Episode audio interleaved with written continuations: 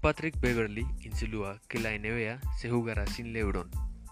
El base de Los Ángeles Clippers, Patrick Beverly, se unió el domingo al coro de voces entre los jugadores que se pronuncian respecto de la reanudación de la temporada de la NBA. El base insinuó en las redes sociales que si la superestrella de Los Ángeles Lakers, LeBron James, apoya a retornar la duela con Anthony Davis, todos tendrán que atacar la decisión. Puede decir lo que quieran, pero si LeBron dice que va a jugar, todos tenemos que hacer lo mismo. No es personal, solo se trata de negocios, dijo Beverly.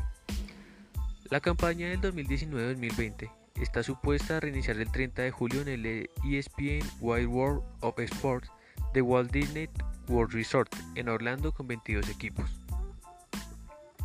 El Tiempo.